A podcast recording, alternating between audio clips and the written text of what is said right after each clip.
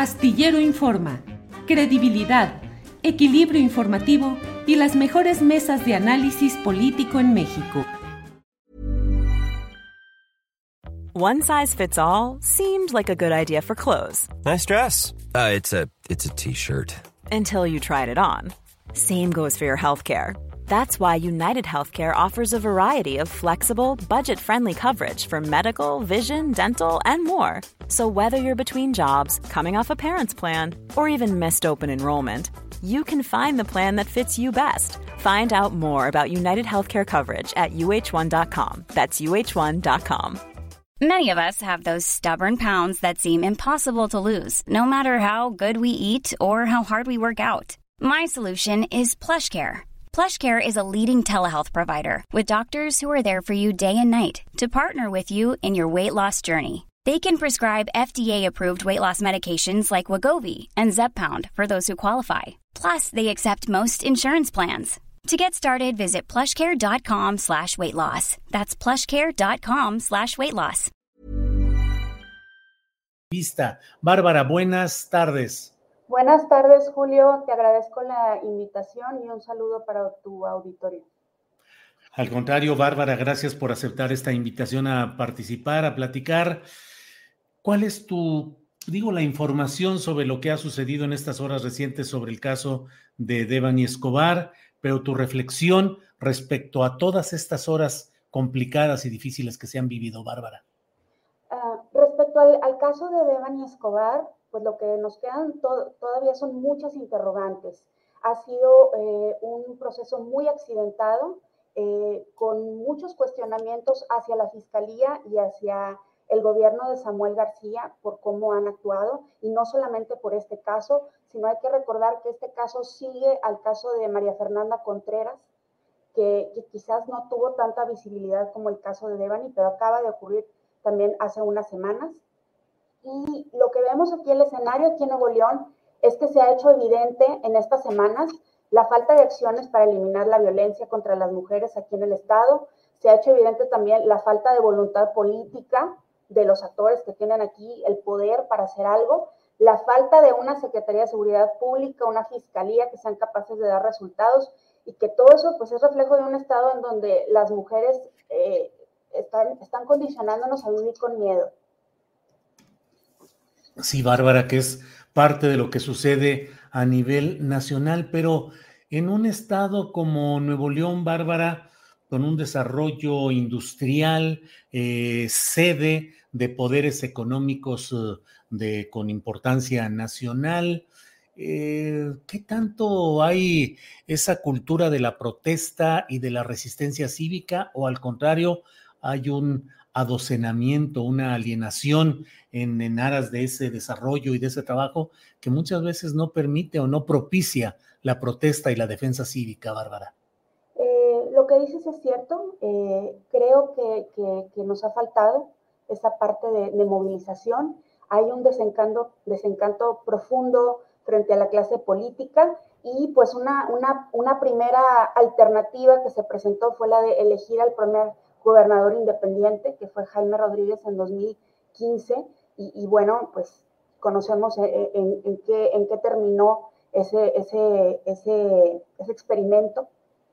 Y después se elige a, a, Samuel García, que viene, que viene con esta imagen de soy joven, no pertenezco a la vieja clase política, él hablaba de vamos a terminar con la, con la vieja política, pero lo que vemos es que la política pues sigue siendo igual aquí en el Estado y yo sí apuntaría eh, que ha sido notable en este caso la movilización eh, frente, frente al caso de Devani, frente al caso de María Fernanda Contreras y antes veníamos de, de una movilización muy fuerte el 8M aquí en, en, en Nuevo León, que ya van varios años de que esto está sucediendo.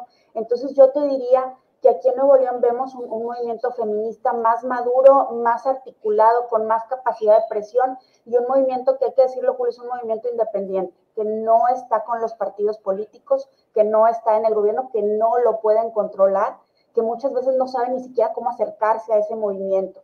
Eso por un lado. Por otro, que la reacción quizás ha sido tan fuerte porque son dos casos que, que recibieron mucha atención mediática, que generaron indignación, pero que estos casos se suman a decenas de casos abiertos que no han recibido tanta atención. Entonces vemos un, un efecto de, de acumulación. y, y, por otro, eh, pues sí, tienes razón, hay indolencia, eh, hay indolencia no solamente en la sociedad en general, sino también pues lo que estamos viendo en el gobierno, en la fiscalía, la clase política, no le han dado prioridad a este tema de la violencia de género y hasta hoy pues no han tenido respuestas para garantizar la seguridad de todas las mujeres aquí en Nuevo León.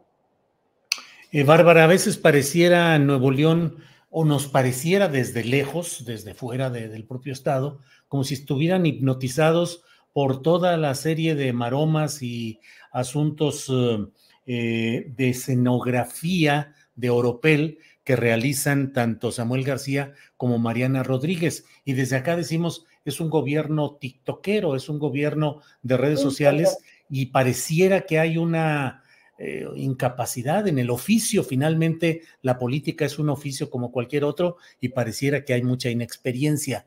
Hay esa um, fascinación en uh, Nuevo León por estos, eh, eh, pues estos movimientos eh, de, de, redes sociales y de apariencias que realizan los virtuales cogobernadores de Nuevo León, Bárbara?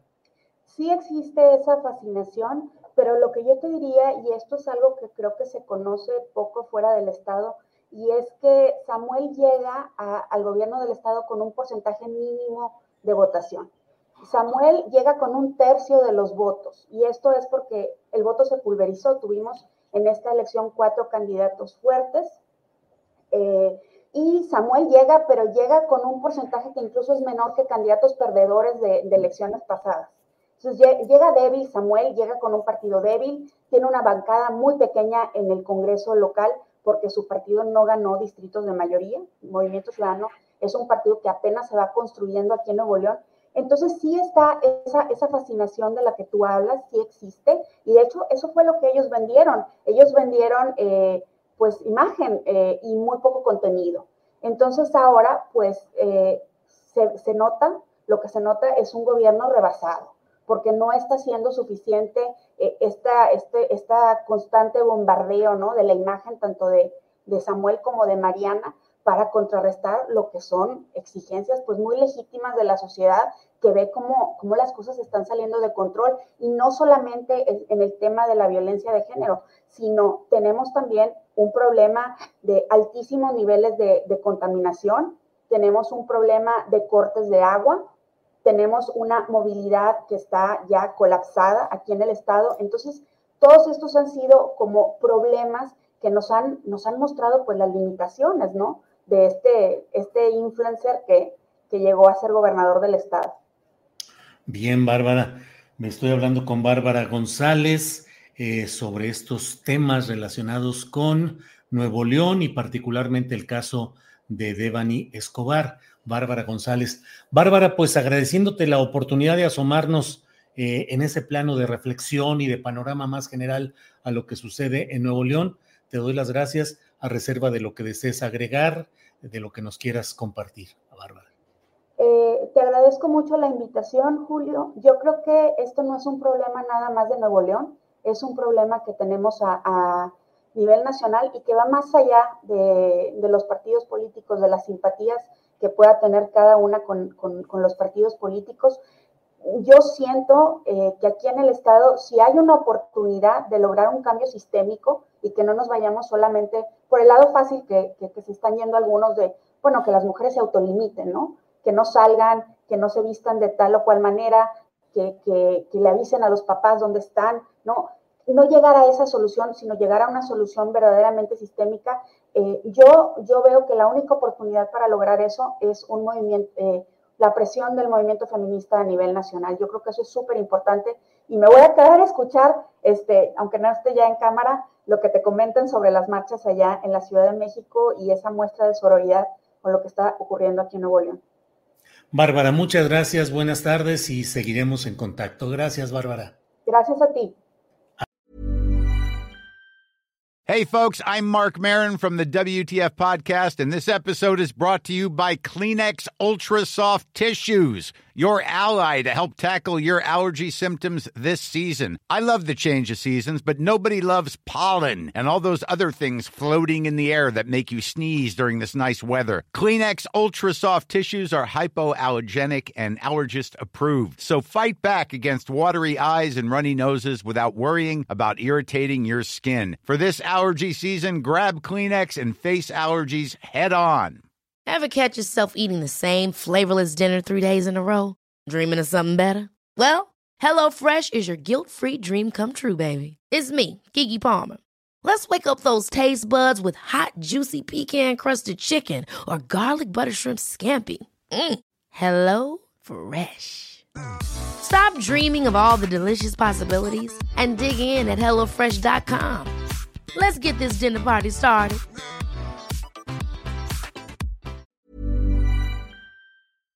Para que te enteres del próximo noticiero, suscríbete y dale follow en Apple, Spotify, Amazon Music, Google o donde sea que escuches podcast.